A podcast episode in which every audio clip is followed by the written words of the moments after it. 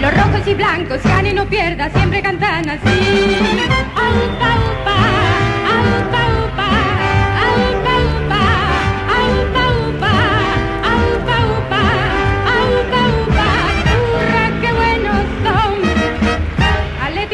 Pues muy buenos días, tardes o noches, como siempre decimos al comenzar el programa, porque no sabemos cuándo nos veis, pero sí que nos veis y que nos escucháis a través de las plataformas de Spotify, de Evox y de un montón de mm, contubernios más que donde colgamos el, el- programa. Y hoy tenemos a un invitado muy especial que nos hacía mucha ilusión tenerle, por eso estoy yo aquí solo, porque es la única hora, es un hombre súper ocupado en cuanto a la agenda, eh, porque hace un programa diario, prácticamente diario, de lunes a viernes en, en Rock FM, eh, y entonces pues dispone del tiempo que disponía y aún así ha tenido la gentileza de pasarse por aquí para hablar con nosotros. Estoy hablando del gran Rodrigo Contreras, al que ya en postproducción son aquí un aplauso tremendo. Eh, Súper del Atleti, experto en rugby y encima locutor de un programa de rock and roll. Pues si que eres el yerno perfecto, macho, prácticamente. O sea, yo Sí. porque, porque estoy casado ya. Si no Así te pedía intentaba engañar yo. Claro. Así intentaba yo engañar en la noche madrileña, eh, Telorio, pero. ¿Y qué tal se daba la cosa? No se me daba del todo. bien. Bueno, bueno, habría que verlo. ¿eh? Bueno, no, no me acuerdo, no me acuerdo. no me Claro, acuerdo. hace tanto tiempo ya. Pues nada, Rodrigo, muchísimas gracias por, por, por estar aquí y vamos a pasar un ratico hablando pues de, de algo que, que a mí me apasiona, aunque no soy un gran eh, en no tengo un gran conocimiento acerca del mundo del rugby, pero sí que es un deporte que me, que me, me atrae un montón eh, desde que era pequeño y lo- fíjate, al final las cosas que más aprecias son muchas que te vienen recuerdos de la infancia, en este caso asociado con, con mi padre, que una de las pocas cosas que yo hacía con mi padre juntos, porque era un señor de otra época, era pues ver deportes en la tele y me acuerdo mucho de, del trofeo de las, de las cuatro naciones entonces sería, ¿no? Porque ahora son cinco, ¿no? Sí, luego cinco y luego Sí. seis. A partir Sí, pues del sería 2000 las cinco naciones, seis. Claro, antes de la entrada de Italia. Y, y yo recuerdo ver los domingos por la tarde el, el rugby con él y, y él me iba explicando porque él entendía más que yo. Me, me, me, me da mucha, mucho gusto hablar de, hablar de rugby precisamente por esto. Bueno, y, y de dónde te viene a ti esta pasión por el, por el rugby? Aparte de la pasión del Atlético de Madrid, que esa, bueno, es más entendible, pero la del ¿de dónde te viene? Eso suele, suele venir de familia y, y ambas pasiones me vienen de familia. Lo primero decir que estoy encantado de estar aquí Muchísimas contigo, que soy muy fan de estas cuatro temporadas. Es verdad que me he reenganchado eh, en esta temporada, pero he estado viendo y un montón de amigos, de colegas. Eh, mi madrina está en la radio, que es María José Navarro, Hombre. que ha pasado por aquí. Hombre, cuidado, ¿eh? hay que ponerse en posición de firmes cuando hablemos de ella. Sí, sí, sí. Ya contaré luego, eh, cuando estaba haciendo yo el máster de radio, cómo me dejaba escaparme a ver los partidos del Atleti en Ah, qué Champions. tía. Decía, "Eh, lo único que le dejo es a ti, ¿no? Porque sé dónde vas, ¿no? Iba al Calderón y iba a los partidos eh, de Champions mientras hacía ese máster, ¿no? Y mis pasiones por el Atleti y por el rugby, bueno, por el rugby por mi padre, porque eh, son cinco hermanos, los Contreras, y los cinco jugaban al rugby. eh, vivían en San Paul de Mar, cerquita de, de la ermita de San Antonio de la Florida. Y bueno, mi padre es el mayor de los cinco y empezó con los colegas del barrio a, a ir a entrenar al, al Parque del Oeste, a jugar en, en el central de la universitaria y fundaron ahí a mediados de los 60 el Olímpico. El Olímpico, Ah, el Olímpico es, fundó tu padre. Efectivamente, con Ángel Luis Jiménez, con otros eh, chavales de la época que tendrían 13, 14, 15 años, 16, y, y entonces eh, la primera sede estaba allí, estaba eh, en una iglesia al otro lado justo del río, donde un párroco encantador que se llamaba Don Agustín recibía todas las cartas del rugby, les tenía ahí acogidos. Y así empezó un poco mi pasión por el rugby. Mi padre llegó a jugar en la selección española de rugby. Eh, lo que pasa es que, bueno, pues tuvieron a mi hermano mayor, gran atlético, mi hermano Rufo, y que me inculcó también mucho de, de, esta pasión atlética. Y, y, al final tuvo que dejar el rugby. Luego volvió, tuvo una lesión que luego la tuve yo en el dedo y, y al final terminó por, por, dejarlo. Pero sí, el rugby al final, desde, desde que tengo uso de, de razón, se ha visto en mi casa por mi padre, uh -huh. después por mi hermano mayor y luego ya cuando entré yo a estudiar periodismo en la Complutense, pues por mi lado que empecé en el equipo de farmacia. Claro. Efectivamente, yo jugaba al baloncesto, era un, era un apasionado del básquet, eh, era mi vida, eh, eh, estuve hasta en campamentos del estudiantes, era tal, hasta que llegué a, la universidad, empecé a jugar al rugby y ya me, me, enganchó del todo y ya me quedé con el rugby, ¿no? Y por el Atleti, pues por la otra familia. Si el rugby es por parte de padre, el Atleti por parte de madre, con cinco hermanos atléticos hasta la médula, yendo al metropolitano, eh, inculcándonos esa, esa pasión, ¿no? que, que, es indescriptible y al final, bueno, pues eh, los sobrinos... No te podías, escapar, claro, no había más remedio. Los sobrinos fuimos eh, detrás de ellos y siguiendo sus pasos. Curioso, o sea, que, nada, no tenías más remedio que ser del Atleti y aficionado al, al. Yo guardo mucha relación, tenía mucha relación hace muchísimos años con la gente del Carmen, del equipo de, del Carmen de, de rugby, y con ellos también nos pasó una anécdota, nos salvaron de una muy buena porque entrar, yo entonces regentaba un bar, eh, bar de copas nocturno. Una noche tuvimos la desgracia de que, de que entraron allí unos cuantos pelados a, a intentar mm, pues, buscar trifulca y al día siguiente invitamos al equipo de rugby del Carmen a un barril de cerveza para que estuvieran allí guardando las espaldas. No aparecieron los otros, aparecieron, miraron y se fueron, ¿no? Dijeron, hay demasiada gente poderosa aquí como para meternos, vamos a dar la barril a otro lado, ¿no? Entonces, pues fíjate si le estamos agradecidos a eso. ¿Y, y por qué? Porque fíjate que, es un deporte bonito y que todo el mundo, no encontrarás a nadie que hable mal del rugby. Es un, lo conozca o no lo conozca, pero todo el mundo cuando habla de rugby considera que es un deporte, efectivamente ha calado esa idea que es un deporte de caballeros, que, que, tiene un, un, predicamento en los países de fuera de España tremendo y que, y que además es muy vistoso de ver y, en fin, no, las camisetas la gente las lleva, eh, las, las, las sudaderas de rugby y tal. Sin embargo, ¿por qué crees que, independientemente de que tenga que competir con el fútbol, ¿no? Pero ¿por qué crees que, que tiene tan poca implantación en, en España. Quizás sea por eso, por, por, porque el fútbol lo devora todo. Eh, sí, al final eh, yo soy de esa teoría de que soy más del Atlético que del fútbol, ¿no?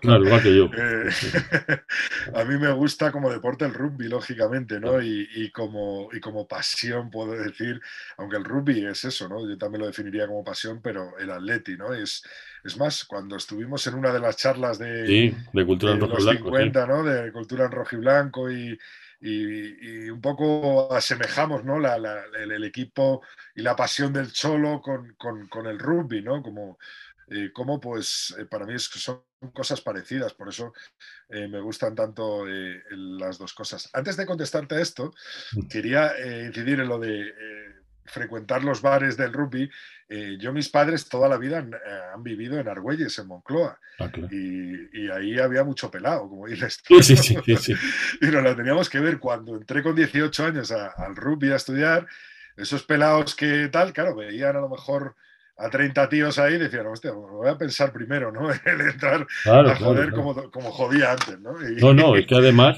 en, en, nuestro caso era, era increíble porque nuestro bar, o sea, mi socio José Luis Garcés y yo, que somos muy del Atleti, bueno, y él, él sí. es autor de la famosa frase, ¿qué coño tiene que ver el fútbol con ser del Atleti? Que me parece que es muy acertada para justo lo que estamos hablando. Y entonces un día, macho, en el bar aparecen la plana mayor de los Ultrasur. A nosotros, es que manda cojones. Pero bueno, ¿por qué? ¿Por qué tenéis que venir aquí? Vale que ponemos música mod y tal, pero, pero lo vuestro es otro rollo. Bueno, pues imagínate que, que, doble castigo, pelados y del Madrid, o sea, ya ni te cuento. bueno, y lo, y lo otro que, que decías, eh, de por qué está tan poco implantado el rugby en España, al final, yo creo que es esa. Eh, yo es que nunca los he enfrentado, el fútbol y el rugby. Es verdad que es muy fácil, ¿no? Es decir, eh, eh, padres hooligans, eh, bueno, todo lo que eh, podemos vivir en el fútbol, a lo mejor en el rugby está más preservado, aunque cafres hay en todos los lados, siempre lo he defendido, ¿no? Y la cultura del fútbol es tan grande aquí en España que hasta que no tuvimos, por ejemplo, a Fernando Martín en la NBA, el básquet tampoco estaba, ¿sabes? No era, eh, es, es, verdad, y luego fíjate con los gasol y con todo, ¿no? Pero eh, es verdad que hace falta eso, en el rugby que haya un, un, antes y un después, creo que el mundial, el estar en un mundial, eh, puede ser algo también importante. Es verdad que eh, la última década, cada año crecen las licencias, hay más niñas niñas y lo, y lo subrayo, ¿Ah, sí? ¿no? Y niños jugando al rugby y, y, eso es muy bueno. Las escuelas están llenas de rugby. Lo que pasa es que ahí hay un escalón eh, de los 18 a los 21, 22 años en, la que se pierde mucha gente, que no, no sigue eh, a lo mejor jugando al rugby, ¿no? Pero sí es verdad que yo creo que al final en la última década sí que se están haciendo las cosas mejor. Eh, después del Mundial del 99, que es el único en el que estuvimos, eh, hubo un bajón totalmente en, el rugby, se quedó un poco como una isla, ¿no? De 10, 15 años. Pero en esta última década del 2010 al 2022, vamos a incluir ahora, eh, sí que se están haciendo las cosas mejor, sí que hay canteras aquí en Madrid, por ejemplo, la del Liceo, la del 15 Hortaleza, que los dos están instalados en Hortaleza, la del Cisneros, la de Alcobendas, la de, hay un montón de canteras eh, que, son muy, que son muy importantes y que tienen muchos niños y niñas eh, jugando. Y eso al final eh, es el futuro ¿no? de, del deporte. Así que yo creo que poquito a poco sí que se van haciendo las cosas bien para que al final el rugby, bueno, no te voy a decir que sea como Francia, no te voy a decir que sea como Inglaterra, pero que sí que pueda llegar a, incluirse en un deporte como puede llegar a ser el balonmano, mm. ya el básquet está más, más arriba, ¿no? Pero, pero sí que puedas tener ese seguimiento en España. Yo por lo menos me encuentro con, compañeros de trabajo, técnicos, tal, oye, he probado con el fútbol, no ha salido bien, quiero llevar a mi niño, a mi niña a jugar al rugby, digo, ¿dónde vives? Venga, en tal eh, barrio, venga, pues llévale a este equipo que, lo tienes debajo de casa. Y yo creo que, que, va más, o que, o que eso por lo menos en la última década se está haciendo mejor. No, y en, Francia y en Inglaterra, hombre, no, no, creo que superen al fútbol, pero, pero es claramente el segundo, el segundo deporte, ¿no? Hola, que se había cortado.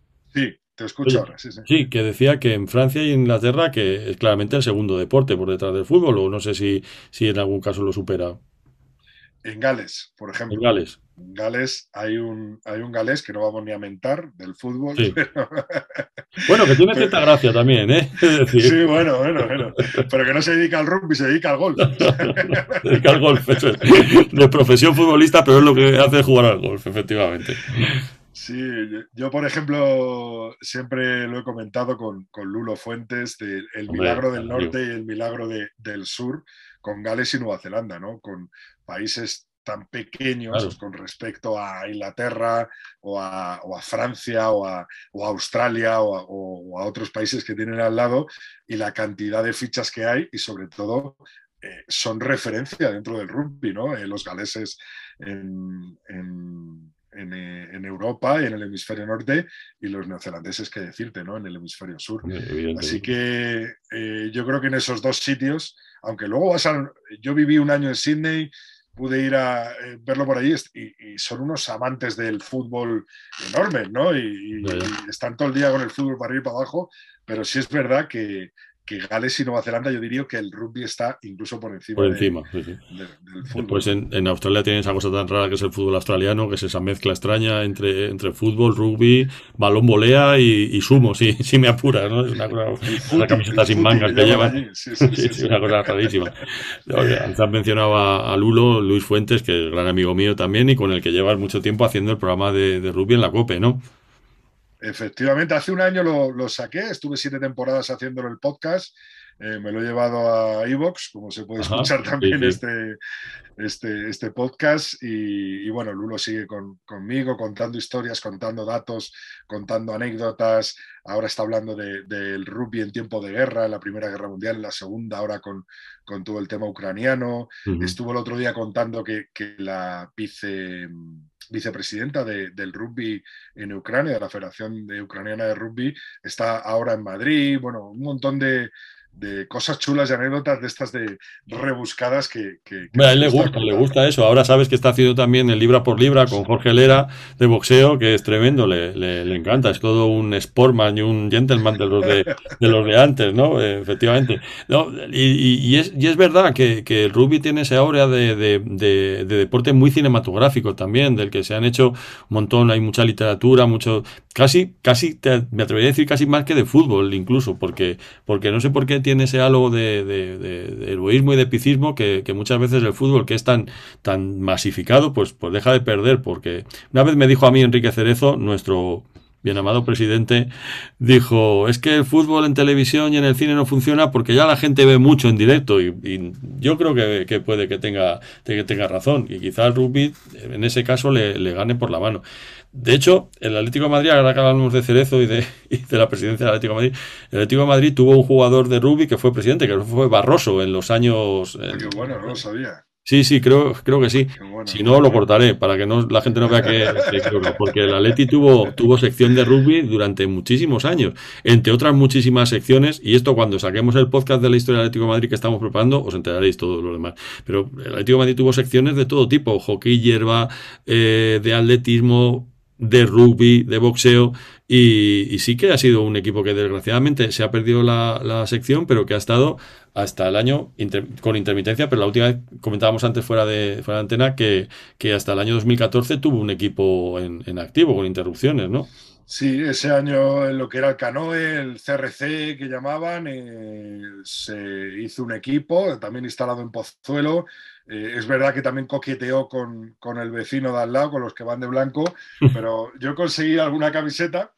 Ahora está, para, los que, para, los que, tenéis la oportunidad de verlo en YouTube, es preciosa y la tenemos con el escudo, el escudo del Atlético de Madrid, el, antiguo.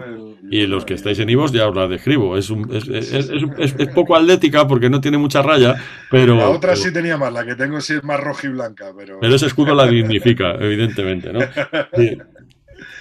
Y, la verdad es que es una pena, ¿no? Que se haya perdido este, este, este rollo de las secciones que tenía la Leti, entre ellas la de, la de rugby. Tú fíjate, y eh, por ejemplo en balonmano el equipazo que teníamos, ¿no? Y, y, todas las secciones que había, es verdad que, que fue una auténtica pena. Eh, yo creo que fue época Gil, ¿no? Que, mm. le dio el, el, venazo y dijo. Sí, y después, ya, y después, ya, por las circunstancias, yo creo que no ha habido, no ha habido mucho interés y tampoco ha habido mucho dinero, ¿no? Para, para, para, tener secciones competitivas. Realmente cada vez los equipos, desgraciadamente, van a más, porque yo creo que el Real Madrid solamente mantiene la de baloncesto. El Barça sí que tiene más, más secciones, casi por tradición histórica, ¿no? Pero, pero el resto de los equipos, poquitos tienen una sección que no sea la, la, futbolística. Y, ya te digo, me parece curiosa la, la historia del, del rugby Atlético Madrid porque es un poco guadianesca, ¿no? Ha aparecido, ha desaparecido durante, durante enormes eh, lapsos de tiempo y sí que creo recordar, porque esto lo estuvimos contando cuando estuviste en, en Contra Rojo y Blanco, que tiene una vinculación también bastante fuerte con la arquitectura que tuvo en su, momento. Sí, sí, bueno, y además los colores son los mismos, ¿no? El, claro. el rojo y el blanco y, con la escuela de eh, la arquitectura hasta, hasta hace nada, hasta hace unos años era el equipo más laureado de España, ahora le ha pasado el Quesos entre Pinares, el BRAC, pero, pero ahí siguen, ¿no? Están en División de Noruega ahora pero sí que ha estado muy ligado y fíjate ahora, por ejemplo, hoy en día el Barça tiene sección de rugby, eh, está compitiendo en División de Honor, pero es, lo tienen como un deporte semiprofesional. El campo donde jugará el Barça, tú lo ves y no te lo crees. O sea, los vestuarios de la Teixonera son eh, vestuarios de estos de obra donde se cambian los albañiles. Pues ahí es donde está jugando el Barça en primera en rugby, que no está en ninguna categoría de tal, ¿no? Entonces lo tienen un poco ahí medio abandonado, medio tal. Es verdad que ellos están en un ten ten de, decir, bueno, somos el Barça, no vamos a, exigirles demasiado, pero fíjate, con, ¿qué te puedo decir? Un, un 1% del sueldo de, de cualquier jugador de, cobra, de, lo que cobraba Messi en su día o lo que fuera, ¿no? Fíjate, bueno, te la va para montar, para montar toda la división de honor prácticamente. O como me acuerdo de esos momentos volviendo a casa en el coche los domingos, cuando en el carrusel deportivo del momento en el que hubiera o el que estuvieran escuchando, daban las, los resultados de, la jornada de rugby y esos equipos que a mí me parecen, el Cisneros, el Liceo Francés, la arquitectura, es que me, retrotraen a mi, a, mi, a mi infancia y sobre todo a una época en la que digamos que si el fútbol era poderoso, pero, pero había más información deportiva de, de otros deportes más polideportivos. se hablaba de voleibol, de balonmano, de hockey. Todas esas eh, disciplinas eh, deportivas tenían su, su, hueco, aunque fuera mínimo en, en, la radio, ¿no? Y ahora, desgraciadamente, pues eso Fíjate que eso lo, lo intento yo casi todos los meses, ¿no? Con Paco González en tiempo de juego, o con tal decir, joder, pon los resultados, o en el partidazo, que es verdad, por la noche, que sí que me han dado más cancha y he podido hablar pues, de algunos temas de actualidad dentro del rugby, y, pero siempre intento meter un poquito más, es decir, hablo un poquito más eh, de rugby y, como dices tú, de otros deportes, ¿no? Y, al final es, es, un poco lo que te iba a decir al principio. Eh, yo nunca enfrento rugby, rugby, rugby y fútbol porque al final somos hermanos, ¿no? Venimos del mismo sitio, del mismo balón. Lo que pasa es que en el rugby se quedó como estaba, con las tripas de cerdo eh, ovalado y tal. Y en, el, fútbol lo, hicieron esférico y lo redondearon, ¿no?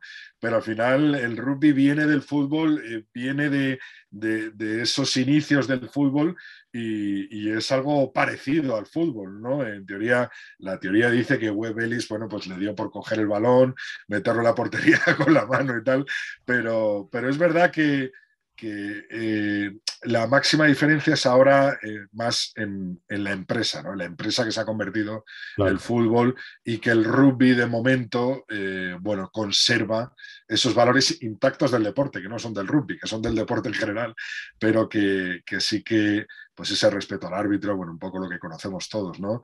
ese dejar hacer a los entrenadores cuando están entrenando niños, cuando tal al final eh, eso es importante y eso es importante mantenerlo, porque te digo que hay cafres en todos los lados. Claro, no, y siempre te vas a cruzar con alguien que. Me, da rabia que no haya podido estar, que no haya podido estar aquí nuestro amigo Enio, que es un gran aficionado y conocedor del, del rugby y él siempre me dice una cosa. Y de la música. Y de, la, música. bueno, bueno. Eso, si es que es como Leonardo da Vinci, pero cabreado, ¿sabes? sí, me está, joder, todo me sale mal, pero chicos, si es que eres brillantísimo en todo lo que haces. Sí, sí, sí, músico, escritor, eh, apasionado del rugby, de otros tantos deportes, incluso de cosas absurdas como el fútbol americano, que el otro día estuvo Iñaco aquí estuvimos hablando que a mí me dan una turra a los dos con el fútbol americano, del cual no entiendo, entiendo absolutamente nada, ¿no? Pero en los intermedios del, en el descanso del Atlético de Madrid jugando contra el equipo que sea el Metropolitano, se pueden, ¿has visto las yardas que no se qué? Ah, Dios. no hay quien lo entienda No, que a lo que, a lo que voy, que él me, siempre me dice que además hay una cosa muy curiosa en el rugby, en las retransmisiones de rugby, y es verdad que lo he podido ver en los últimos partidos que he visto de, de Seis Naciones, eh, que es que todas las decisiones que se consultan con el árbitro, eh, con el del bar que tiene ahí, todo se oye de tal, manera, de tal, manera, que es algo que no, no, deja lugar a la duda, ¿no? No es como aquí, que es una especie de, de cónclave misterioso que nadie sabe por qué termina de, decidiendo una cosa y otra. Entonces eso a mí me hace muchísima gracia y creo que sería un gran apoyo para, un gran acierto implantarlo en el fútbol también, esa transparencia que tiene el rugby y, la, y que nadie protesta las decisiones del árbitro que tiene un estatus poco menos que intocable dentro del, del terreno de juego. Efectivamente, además, eh, yo hace algún año que no voy al Seis Naciones, antes iba todos los años al menos a ver un partido, pero las repeticiones y el TMO, que es el bar de, mm. del rugby, eh, eh, se repetía las pantallas de, de, los, de los estadios. Así que no había duda. O sea, si había lo que estaba viendo el árbitro en la pantallita o en el iPad de turno, lo estabas viendo tú en la gran pantalla del estadio incluso tenías los cascos para poder escuchar lo que estaban diciendo los árbitros en el mismo estadio. Así que, o sea, no, había duda, ¿no? Era decir, bueno, eh, si estoy escuchando esto a los árbitros, estoy viendo la pantalla, estoy viendo que se ha repetido y estoy viendo que no son tres penaltis a favor del Madrid, pues no lo son, ¿sabes? y eso no cabe duda, ¿no? Madre mía, madre mía. Hombre, cuando estamos grabando esto es jueves, acaba de, acaba de pasar la jornada de Champions en la que, en la que bueno, nosotros no hemos salido mal librados para lo que nos podía haber pasado, porque evidentemente el City es un equipo poderosísimo y ahora hablaremos de, ya, ya de fútbol también, pero es verdad que lo del Real Madrid, pues es que es eso, eh, es, una cosa, ayer le mete tres al Chelsea que parecía que, que, que fue un partido de aliño, ¿no? Es un equipo que tiene esa esa capacidad para sobreponerse en la Champions que es, increíble. Yo que soy furibundo antimadridista y que, y que me gano muchos disgustos por ello, pero es que las cosas que son ciertas son ciertas y hay que reconocerles que ellos ahí en esa, en esa competición, con ayuda, sin ayuda, muchas veces con ayuda, la inmensa mayoría de las veces con ayuda, pero son terribles. Incluso en finales, incluso en finales de Champions. ¿eh? Hombre, finales de Champions. recuerdo que las dos que juegan, juegan contra nosotros, ninguna de las dos fue ganada legalmente, desde mi punto, desde mi molesta opinión, como decía. Una con un gol fuera de juego y otro con,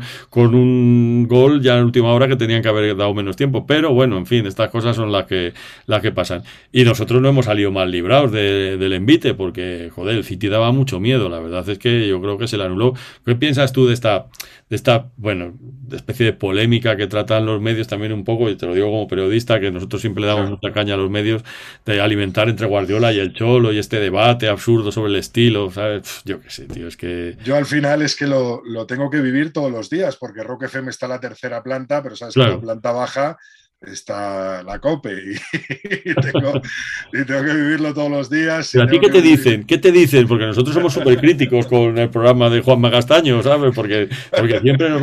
Sobre todo, a mí hay uno que me saca especialmente de quicio, no sé si es amigo tuyo, ¿no? Yo, yo siempre...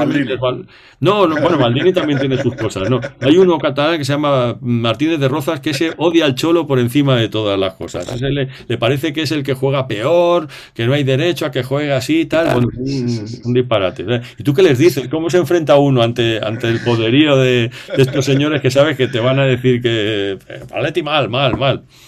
Muy fácil, cuando hablen del Atleti no les escuches, no los pongas. Directamente, claro, es lo que hacemos. ¿no? Cuando hablen de los demás, sí. y eso es tirar piedra, pero no, no, es verdad que, eh, mira, eh, empezando esta charla hablabas de, de que el periodismo es verdad que, está muy a favor del rugby, ¿no?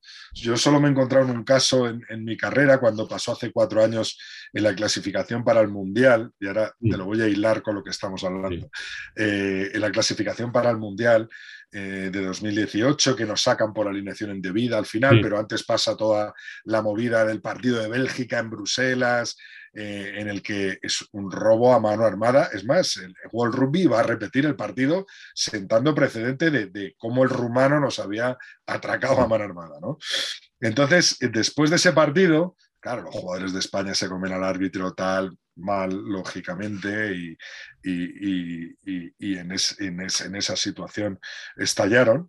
Eh, hay un subdirector de un periódico deportivo muy, muy, muy famoso en España que hace una contra en ese periódico, eh, tanto en el digital como en el papel, y pone, y estos son los valores del rugby. y, entonces le pido a Juanma y al partidazo, le digo, eh, júntame con este señor un momento que quiero hablar de rugby con él, porque había salido justo en, la contraportada de ese periódico tan famoso. Me juntan el partidazo y le digo, lo primero digo, ¿cuántas veces has hablado o has escrito sobre rugby? ¿no? Dice, no, yo soy un neófito en la materia. y, te, y matas un deporte en un artículo de opinión eh, en la contra de un periódico como el tuyo, que sabes que es de los más eh, leídos de España, y tal, no sé qué, bueno, ahí se acabó un poco el tal. Y este precisamente, yo creo que es otro como el que has dicho tú, eh, de que tiene al Cholo y tiene al Atleti entre ceja y ceja. Sí, sí, sí. Pero, o sea, es que no, no, no hay, no, Roberto Palomar. Bueno, bueno, bueno, y digo, joder, digo, es que es algo como que lo tiene dentro, ¿no? Es decir, ¿cómo tienes esa inquina? ¿Cómo tienes... Si, coño, si, si, al final el Cholo, si saca un 5-5 y llega a la vuelta y se clasifica, todo el mundo le, va a donar. claro, claro. Habiendo sacado un 5-5 o un 10-0, ¿sabes? En, el, partido de ida y habiendo quedado 1-0 en contra. Si llega a la vuelta y te metes en semifinales de Champions, claro. va a salir bien el, como el, sistema de juego y cómo ha, dispuesto el partido. Puedes decir, yo sacaría un 4-3-2, un no sé qué. Vale. Jugaría al ataque totalmente. Bueno, pues esas son opiniones, claro. Pero, pero no puedes matar al Cholo. Está como tantas otras, ¿no? No puedes matar al Cholo por, por sacar un 5-5 ante un equipo que conoce perfectamente, que se lo ha estudiado, que sabe el ataque que tiene, que sabe tal, sabe cómo van a jugar, sabe cómo van a tocar. Y dice, joder, si le cae un balón a Joao y de repente nos ponemos 0-1, ¿qué? Y después a mí me hace muchísima gracia que cuando el otro día el Madrid, la eliminación, la eliminatoria anterior, le jugó defensivamente al, al Paris Saint Germain, era un prodigio de habilidad defensiva en bloque bajo. Nosotros que hicimos lo mismo, nada, nada, es un desastre, no se puede hacer eso, es el antifútbol, cholo, vete ya. Bueno, tíos, o sea, en fin, vale, pero es que coño, es que se ve demasiado, ¿no? El, la, la dirección de tus comentarios. Pero bueno, mira, al final o sea, es simplemente, o sea, simplemente un programa de radio, un programa de entretenimiento, un programa de deporte, no, no va más allá y, no hay que hacerle demasiado caso, ¿no? Porque cuando las posiciones están tan absolutamente fijadas que es imposible conceder nada bueno al que tú crees que es tu rival, pues no hay nada que hacer. Claro, lo, hace el Madrid, lo que dices tú, lo hace el Madrid, qué bueno es Courtois, Claro, claro, por eso te digo que, que, ahí tú entra dentro casi un poco de la caricatura y yo creo que ellos lo saben y que de alguna manera también se ha caricaturizado ya un poco el personaje también del tertuliano deportivo no solamente en la radio, sino ya ha llegado al extremo como el chiringuito o lo que sea, en el que ya son auténticos actores, ¿no? del método, ahí interpretando, interpretando un personaje, ¿no? Sálvame, un salsarrón. Efectivamente, pero, pero de fútbol. Y, ellos hacen su propio personaje, no hay que hacerle, no hay que hacerle mucho caso. Pero aún así, los atléticos indignados todavía nos seguimos aliviantando por, por según, por según qué cosas. Pero sí es verdad que dentro de todo, al final, en el partidazo, que supongo que es el programa de más audiencia de la radio nocturna de deportes, si por lo menos de vez en cuando os dejan salir, contar vuestra película, hacer pues vaya una cosa, vaya una cosa por otra, que no sé si eso está claro y ahí tengo que romper una lanza por, por el partidazo porque es el que tira para adelante, el que me dice, Rodri, bájate, eh, cuéntanos esto, hay cualquier cosa de actualidad, están llamándome siempre y ahí he de decirlo, que por lo menos dentro de, ese enorme eh, lago que podríamos decir que es el fútbol, mm. eh, nos dejan una islita para el rugby, cosa que, en otros sitios no, en otros sitios. Oye, y eh, una cosa que me llama mucho la atención y, del rugby siempre es que en el fútbol se le da una importancia tremenda a los, a los entrenadores. Casi todo el mundo es capaz de de recitar de memoria no la alineación de los equipos que también, sino saber de qué entrenador es eh, cada equipo, ¿no? Cambio en el rugby me da la impresión de que esto no es tan determinante, ¿no? No hay una la figura de entrenador no es tan absolutamente clave dentro del juego, no sé, te lo digo desde la ignorancia, ¿eh? Bueno, al final es un, más que un entrenador, es un staff deportivo, ¿no? es verdad que el entrenador es el que más destaca, ya que es su figura, ¿no? Pero, pero sí que eh, bueno, hay entrenadores que sí que son más mediáticos, como por ejemplo de Inglaterra Eddie Jones, eh, un, japonés eh, que pasó a entrenar a Australia, que, luego de ahí se paró a, Inglaterra, ¿no? Y hay entrenadores que dan más jugo, dan más gracia, ¿no? Y, otros que no, ¿no? Warren Gatland, bueno, hay diferentes entrenadores que sí que pero es verdad que, no, está tan diferenciado como en el rugby, ¿no? Eh, o sea, como en el fútbol. Eh, Guardiola, el Cholo. Eh, son más estrellas casi que los jugadores, claro. Claro, sí, sí, sí, sí, sí. Ahora mismo, pues eso, bueno, es que es desde el propio Cholo, eso también hay que reconocerlo, ¿no? Dentro del Atleti tiene un papel tan, tan, tan, tan, tan importante y tan esencial que es como puede ser Joao, o puede ser Griezmann, o puede ser, o incluso más que los propios jugadores, ¿no?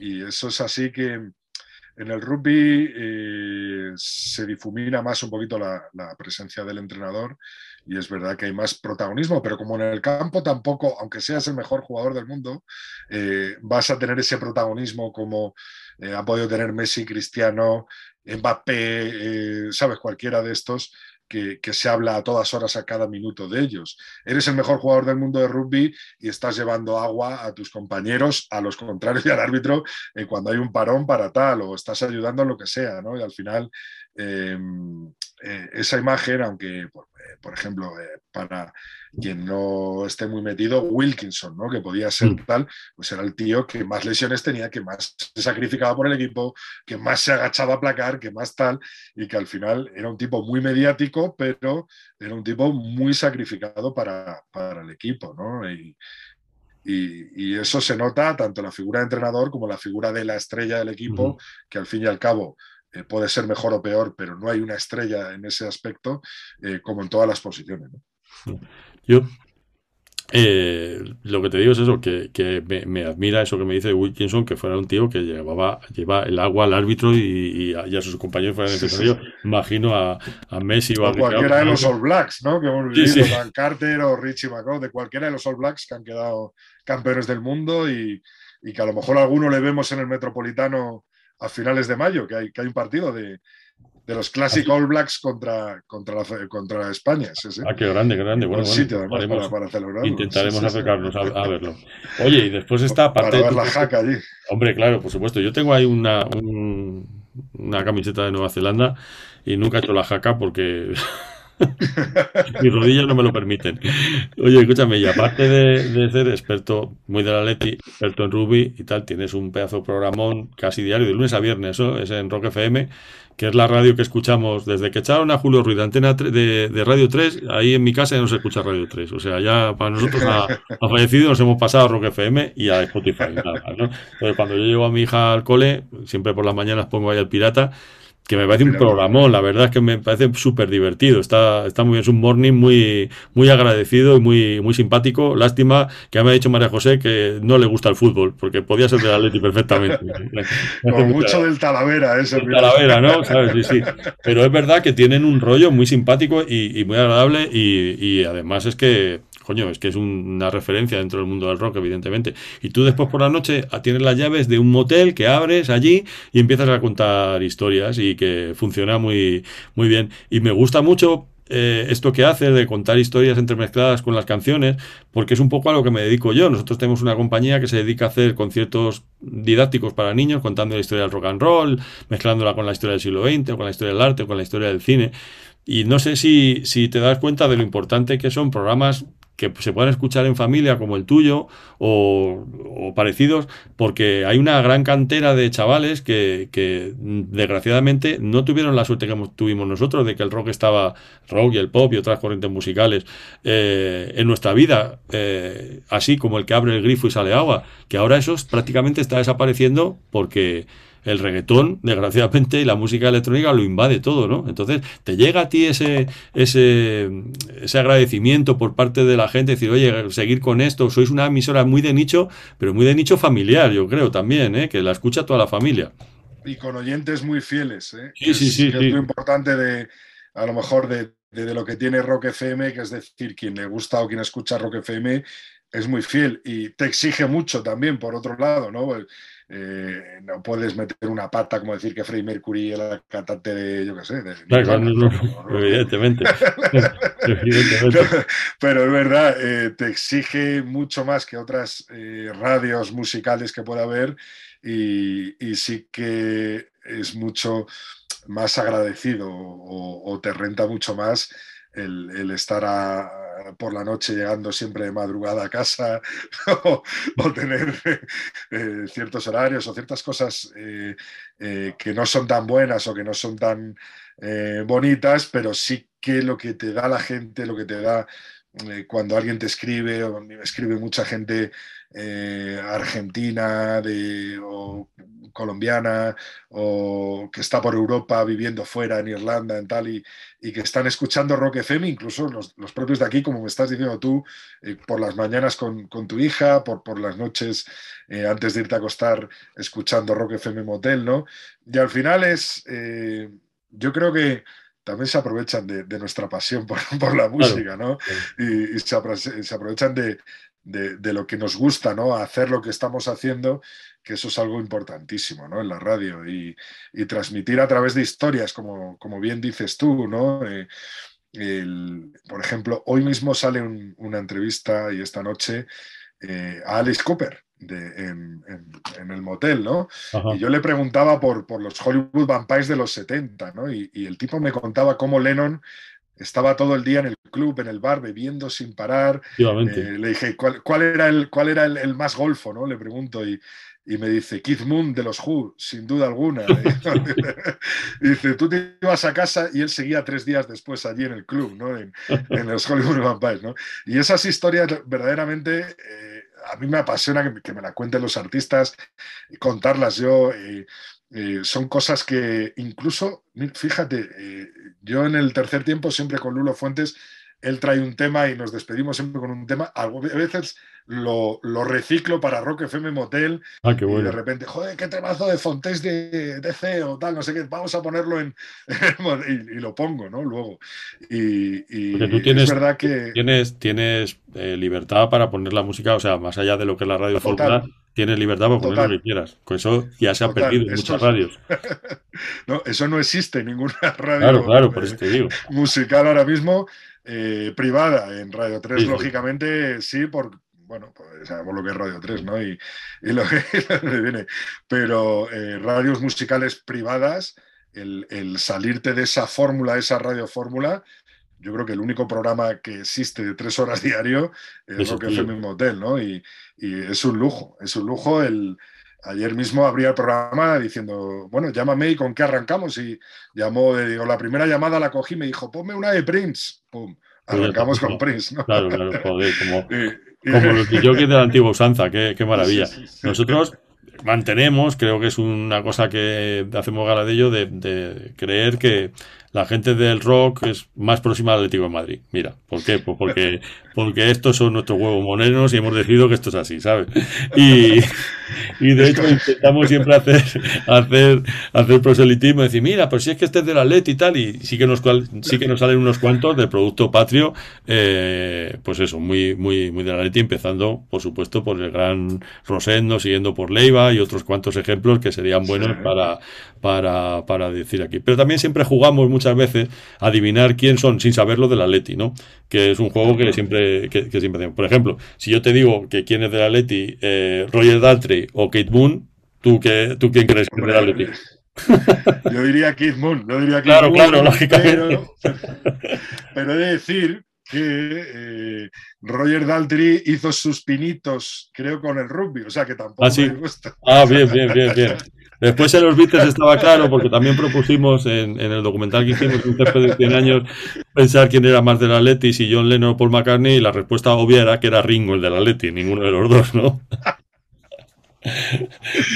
Pues fíjate, a mí me gustaría que hubiera sido George, ¿no? Eh, porque Sí, eh, para mí Harrison es la gran figura oculta de los Beatles. por supuesto. es el gran maestro de los Beatles que se destapa sin los Beatles y que, y que para mí eh, es como siempre a la sombra de Lennon difícil, McCartney, un poco agaza- agazapado, ¿no? Y, y pum, y salir. Mira, por ejemplo, Dave Grohl en Nirvana, ¿no? Claro, siempre a la sombra de Kurt Cobain, Sí, pum, yo, llega y hace Hostia, nada, ¿no?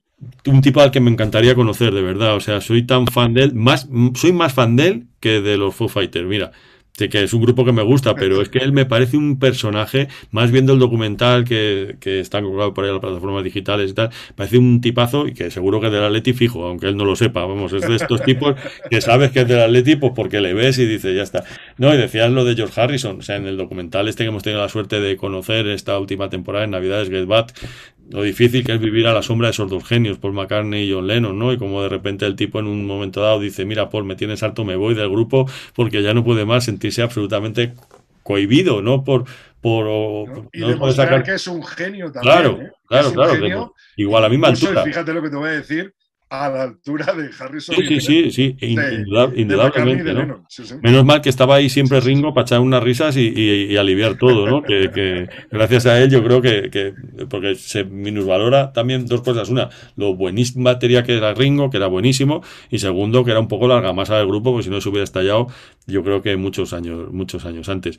Entonces, lo que te digo, que nosotros siempre, siempre creemos que este, este, esta historia que nos hemos inventado de que el rock and roll es más atlético que, que porque el rock español es más atlético que otra cosa, pues bueno, no sé si, si tú la puedes corroborar o, o- o tú cuando entrevistas a artistas les preguntas. Sí, a ver. Yo siempre le pregunto a todo el mundo de qué de equipo es. ¿Sabes? Si es del Atleti, suma méritos, si no, pues no pasa nada.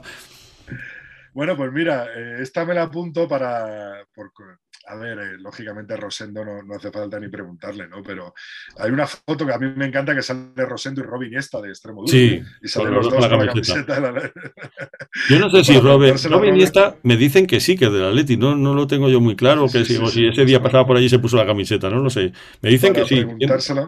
¿Tienes tú? Fíjate que yo no tengo constancia de ello, eh, no he hablado con él de, de este tema, le he entrevistado eh, dos entrevistas largas para Rock FM Motel y, y- y la verdad es que son de las entrevistas eh, que más yo creo sintonía hemos tenido ambos, ¿no? Hablando de, de todo, ¿no? Y, y nunca se lo llega a preguntar, pero me lo apunto para, para preguntárselo en, en la siguiente porque a ver, al final a uno se le acaban las preguntas. Claro, claro, claro. Pero esta es buena pregunta, esta es buena pregunta para, para Robe. Y si es verdad que ahora que lo dices, te pones a pensar en músicos. Mira, yo tengo una entrevista pendiente eh, totalmente que es eh, a Joaquín Sabina. ¿no? Eh, yo siempre he sido muy sabinero, muy sabinero. conozco a Panchito Barona, el otro día en Miguel Ríos estuve con Antonio García de Diego hablando un montón. De, y, y, es verdad que, a ver, Sabina ya lo veo como pasado de rosca de todo, ¿no? Pasado de sí, vuelta sí. de todo, ya que como, pero, pero sí que me gustaría hablar de, de, muchos temas fuera de la música con Sabina, ¿no? Mm. Y a lo mejor incluso fuera de la entrevista, tomando un whisky con él, ¿no? Pero sí, pero sí que eh, es verdad que hay algo, es verdad que hay algo en ciertos músicos eh, que no se entendería que fueran de otro equipo si no son del Atleti. ¿no? Pues dice, y, por dice ejemplo, Pancho, Sabina es un ejemplo, ¿no? Dice Pancho que, que eh, al principio él, él, le metió el veneno atlético a Sabina, claro, ¿no? que, que claro, al principio, el veneno bueno, se lo mete Panchito Barona, sí, sí. Claro, efectivamente. Y cuenta él que, bueno, que a Joaquín no le gusta el fútbol en realidad, que él ve con agrado ser de Atleti por este rollo del ser el, la parte perdedora, la parte, bueno, pues más canalla, ¿no? Del negocio, pero que claro, cuando el veneno pica, y cuando el veneno entra en tu cuerpo ya no deja ya, y ya le pregunta, Panchito, ¿qué hemos hecho? Eh, ¿Cómo hemos quedado? O sea, que, que, sí, que sí, que al final.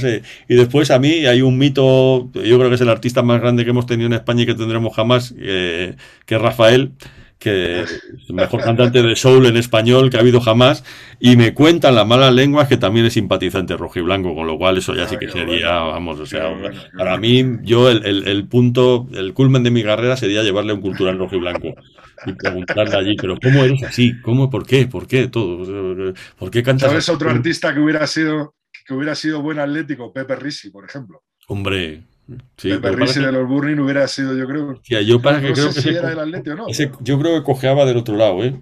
¿Sabes? O sea, Sí, que ¿no? era de. pero, pero Yo creo que era de, Sí, sí, pero. del, del Madrid, ¿sabes? Pero no, no, no lo sé, no lo sé seguro, no lo sé seguro. No bueno, lo sé, nosotros no, no, no, no, eso hemos, lo, lo voy a investigar. hemos llegado a, en el, en el Cultural Rojiblanco, no sé si en el que estuviste tú, y espero que dentro de poco podamos hacer uno presencial de nuevo, ojalá, ya que parece que esto de la pandemia Ojalá, ojalá. Si bien no ha salido del todo, pero parece que podemos hacer vida normal, eh, nosotros llevamos a un grupo que nos encanta porque consideramos que son del Atleti, aunque son de Vigo, que es siniestro total. Y ellos al final se declararon seguidores del Celta y del Atleti, porque claro, es lo que tú dices, la actitud era muy del Atleti, ¿sabes? O sea, esa canción de, de quiénes Bueno, somos y pues dónde venimos, se- pues, pues claro, eso es, eso es el Atleti total. vamos. Yo, uno de mis secretos inconfesables, lo confieso, es que el Ante todo Mucha Calma ha sido uno de mis discos de cabecera siempre, siempre. Por favor. Poniéndolo en el coche, en fiestas de mi pueblo, y tal, en todos los, todos los eventos eh, culturales, gastronómicos, festivos que iba, eh, la banda sonora, una de ellas, era Siniestro Total. Ilegales también andaban por ahí, tal, pero, Por supuesto, por pero supuesto. Siniestro Total sí que... Pero ante sí todo, que- mucha calma, sí yo creo que, que cabe un. Ahora tan que, que se lleva y se trae tanto que si la filosofía está en los planes de estudio. Entonces, yo creo que se puede estudiar todo el temario de filosofía de primer bachillerato con ante todo mucha calma. Te lo digo, cada una de sus letras son un tratado de, de, de exquisita racionalidad filosófica. O sea, que, que esto. Bueno, y esto- además ahora en teoría se despiden en el Palacio de los Deportes, tienen dos fechas sí, y, y ya está. yo, yo espero que no, que no se despidan, pero o que les podamos ver en un cultura en rojo y blanco. Ojalá, ¿no? ojalá, Bueno, sería- Julián. sería. Julián, sí, Julián quiere- debe de- querer ya dedicarse a ya estar tranquilo, ya está, sabe que, que tiene ahí mucho lío con sus, con sus otras cosas. Oye, Rodrigo, pues nada, no te quiero quitar más tiempo, has estado a gusto, está todo, muchísimo, todo muchísimo. fenomenal. O sea, encantado y cuando quieras o cuando necesites vuelvo y hablamos de, No, no. lo que sea. Esto, sabes. mira, esto es muy fácil. Nosotros tenemos un programa hermano que hacemos ahora en Twitter y en YouTube, pero que, lo- que lo hacemos en Twitter después de los partidos. Hacemos una cosa que se llama el contubernio en directo. Entonces estás invitadísimo a entrar ahí. Hay una aplicación nueva que se llama Espacio. Entonces tú le das ahí, entras y hablas de lo que de lo que quieras. Nosotros hacemos uno después de cada partido. O sea que al próximo te invito a Fíjate. participar y que des tu opinión. Eso está hecho, eso está hecho. Fíjate que hemos hablado un poco de Lodi, de Rinildo, de, ¿sabes? Un poco de. Al final te- hemos terminado poco hablando de, de, de la Atleti en sí y, y de- Es que, de- del tema deportivo. Pero este podcast, que lo he visto yo, eh, va un poco sobre lo que estamos hablando, ¿no? Sobre, sobre Claro. lo externo, ¿no? Claro, es que de fútbol se habla mucho y habla mucha gente, muchos con mucho criterio y otros como yo sin ninguno, ¿no? Que lo que te dice que te gusta más el Atleti. Entonces, a veces, a veces esta frase, esta frase es muy de, es de Lulo, de Lulo Fuentes, ¿no? Que dice, si es que del Atleti ya está todo dicho, ¿no? Y es verdad, ¿no? Que al final, al final se, se habla mucho, se dice mucho y, ya está. Pero, pero sí, y, volviendo, y rein- volviendo a estos dos personajes que, que os comentabas de terminar, efectivamente, una vuelta de tuerca más de, joder, el Cholo, qué cabrón, una, más, una vez más lo ha vuelto a hacer. Se ha inventado a Lodi ahí en esa posición y de repente se ha sacado de la manga a Reinildo de central. O Para sea, mí ha sido un acierto recu- recuperarle, ¿no? A Lodi, Claro. que, que estaba un poco defenestrado y recuperarle, eh, devolver un poco al, al- al equipo inicial y al Atleti, y para mí ha sido un acierto. Veremos a ver cómo, cómo termina la temporada. Y yo no sé qué, ¿Cómo qué sensación te da? Qué sensación te da el final esta temporada que está haciendo Luis Suárez, que creo que el otro día decía mi amigo Antonio Edilla, que es un crack también del la- análisis futbolero, que saliendo ahí desde el banquillo y, comprometiéndose como está comprometido, igual nos da más que una sorpresa agradable, la verdad, porque es un tío que ya no está evidentemente va a jugar 90 minutos, pero joder, es que el otro día el gol que marca es una definición pasmosa, macho, a mí me dejó, vamos, me levanté y empecé a aplaudir yo solo aquí en casa, la verdad. Es que puede, es que Luis Suárez tiene eso, tiene esa pólvora, tiene esa magia alante que puede recibir un balón y va para adentro. Y en partidos como estos, como la vuelta contra, contra el City en el Metropolitano, fíjate, siempre digo el Metropolitano porque fíjate que mi primer equipo de rugby federado que tuve se llamaba el Metropolitano porque eran los colegios mayores Claro. con la gente de las facultades de Sí, sí. farmacia y tal, y entrenábamos ahí en el campo de la Almudena, donde estaba el Metropolitano, Sí, sí. Donde, donde tal, y le damos el Metropolitano, el CAO Metropolitano, luego ya nos Claro. juntamos con el CAO, tal, no sé qué, pero sí es verdad. Y lo que te decía es que, que Luis Suárez puede ser, de- eh, vamos, totalmente definitorio en este tramo último de, de- de Liga y de, y de Champions, y que si le tenemos con las pilas puestas, vamos a ver, el año pasado nos dio una liga con sus goles.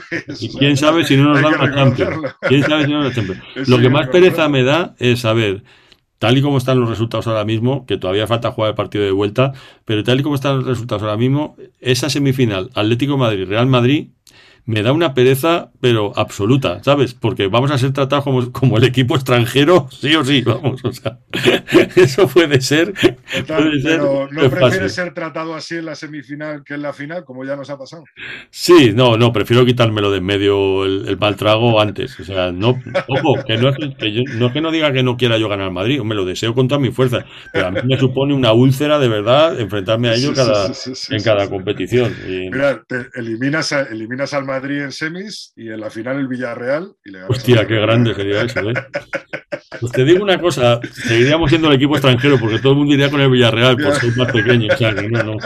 Yo no, no te creas que yo estoy muy contento con eso de que el Villarreal avance. A ver si va a ganar el campeonato que nosotros.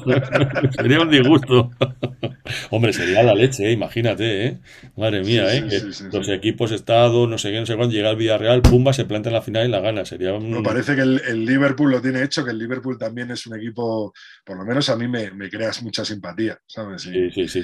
Pero, Sí, le- sí. pero, pero bueno, ya veremos a ver, porque el Bayern de Múnich yo creo que ayer, cuando estábamos grabando esto el jueves, yo creo que ayer pecó un poco, yo iba pasando un poco y yo les veía un poco sobrados, ¿sabes? Y se encontraron con ese gol y después ya como, bueno, se quedó un poco Sí, que ahora, tienen que porque, sal- ahora tienen que salir, pues como en el Atleti. Tenemos Claro. que salir igual.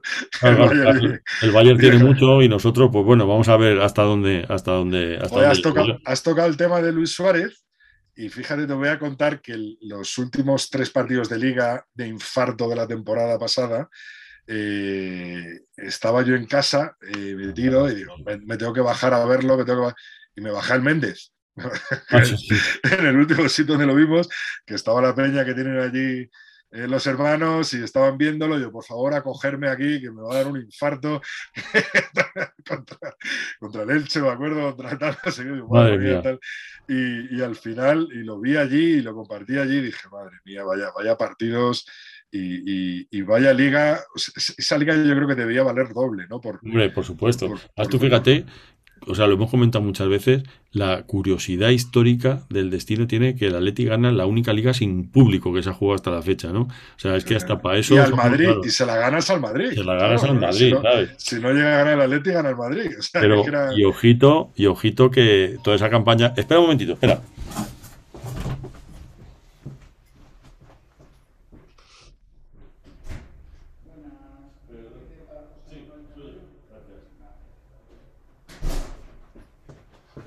Es que me han traído un cable de Amazon. No, vale, vale. no, que, que, fíjate todo el, el, año. Decíamos que el año pasado, toda esa campaña que se hizo, diciendo básicamente si el Atleti perdía la liga con esa cantidad de puntos que llevaba, era poco menos que el ridículo más espantoso del mundo. Una cosa tremenda, porque en ningún caso hubiera ocurrido nada, ¿no? Eh, este año con el Madrid no, no, no ha ocurrido esto. Nadie, o sea, nadie dice nada. Nadie, nadie, nadie dice absolutamente nada. Y ojito que si el otro día no llegase por los tres penaltis palman en Vigo, cuidado, eh, cuidado porque la cosa se hubiera puesto muy interesante. Pero, pero bueno, no pudo ser. Al final. ¿Tú te has dado cuenta que eh, tenemos una llave eh, para acercar al Barça al Madrid, ¿no? sí, sí, sí. sí, en esta sí, liga. Aparte de acercarnos nosotros, acercar también al Barça al Madrid. Yo espero que la tengamos, yo espero que ya cuando, cuando juguemos ya tengamos más o menos la clasificación enganchada, porque es verdad que sería un drama, bueno, un drama, pues como todo, un drama no hay nada, nada más que morirse, ¿no? Pero, pero, pero bueno, hombre, estaría bien volver a entrar en, en Champions, en Champions League. Oye, Rodrigo, de verdad, que un placer, tío, que me lo he pasado genial y que, y que esta es tu casa para cuando quieras. En el próximo que hagamos y podemos estar todos, te, te volvemos a invitar. Ya eres uno, uno, uno, de la casa, ¿de acuerdo? un placer, como te he dicho. Y Spencer, ¿no? Te llaman por ahí. Spencer me llama subterfuge, ¿sabes? O sea, es el único que me llama así, la verdad. Ah, sí. Sí, sí, es, una cosa, es una cosa de mi pasado. Eh, pues, pues una, una, tontería, porque cuando yo empezaba en esto de la música, empecé con Los Imposibles, un grupo que sigue funcionando a día de hoy, 30 años después. Entonces el bajista que tenían en esa época, de repente me dijo, tú en vez de José Manuel, que así como me llamo, no Tenorio, tenías apellido, te tendrías que llamar Spencer. ¿Por qué? Pues por, porque fue lo primero que se le pasó por la cabeza. Y, y, para, y para ellos empecé a ser Spencer y el único amigo que guardo de aquella época con el que sigo viendo es a Subterfuge y cada vez que me ve, pues, pues Spencer. Y ahora que hemos retomado un poco el contacto porque hacemos el programa de Julio Ruiz, el podcast de Julio Ruiz, lo hacemos ahí en Subterfuge Radio, que han tenido, sí, sí, sí. han tenido a bien acogernos y bueno. Enorme, ¿eh? Me destapo con Julio, fan totalmente de él y y por supuesto, como no podía ser de otra manera, el Atleti. O sea, ya se lo dije en su día, Claro. cultura en rojo y blanco y tal, pero Además Pero es que es sí. un prodigio, de verdad, que yo he sido fiel seguidor en muchas épocas del programa, claro, 50 años de programa, te digo más, de- del programa siempre que le pedíamos un favor, que llevara tal o cual grupo lo llevaba y tal, pero, pero claro, una, eh, una cosa es verle un día de vez en cuando hacer el programa y otra es verle todos los lunes grabar el programa y te das cuenta de- de- del magnífico profesional que es y cómo bailando los temas y qué bien hace las entrevistas y, y yo qué sé, yo flipo porque yo no soy periodista, me ha gustado siempre la radio y hacer cosas de estas, pero, pero como hobby, como aficionado. Pero verle trabajar es increíble, de verdad. Es un máster en, eh, vamos, que habría que ponerle en la Facultad de Ciencias de la Información, decir, mira, un programa de radio se hace así, como lo hace este sí, señor. Venga, gente de la que se aprende. Yo tuve la suerte de coincidir con Escalada, con Rafael Ah, sí, Escalada, con el Oldie. Y es así, es gente que la ves trabajar y, y se aprendes y, y es un lujo poder tenerlos y conservarlos y, y al final intentar imitarles un poquito en lo bueno, que es casi todo, ¿sabes? Lo, Oye, malo, ya lo, lo- lo malo ya lo ponemos nosotros. ¿no? Y otra cosa, y otra cosa que te voy a preguntar, ¿y esa tele que tenéis vosotros ahí, esto de 13 televisión, que es de la casa y tal, eso no les da por hacer rock and roll o qué pasa ahí? ¿Eso no, no les ha propuesto hacer nada ahí, que hacemos un programita con, con gente que toque bien la guitarra y tal o qué? De momento me estoy yendo a grabar las entrevistas allí al plató de 13. Ah, Ahora bien, las bien. estamos haciendo por Zoom. Y bueno, en, en- en nada van a salir. eh, hoy sale la de Alice Cooper. Eh, estuve con Brian May también, Oh, hablando bueno. por Zoom. Qué bueno. y con Def Leppard han sido las tres últimas que he hecho así gordas. Y la, he ido al, al plató de 13, se lo, se lo he quitado por media hora y, y- y las he grabado allí. Pero sí es verdad que, que habría que darle un poquito más de rock and roll. Tenemos a José Luis 13, Sí, hombre, hombre, también histórico atlético. Pues nada, esto va a ser cuestión de que nos sentemos tú y yo delante de un café y les propongamos un proyectito, ¿eh? que yo creo que ahí tenemos, tenemos cabida. Eso Bueno, es. Rodrigo, Bueno. muchísimas gracias. Chao, chao. Eh, Gracias Gracias. a ti y un placer. Gracias, hasta luego, hasta luego.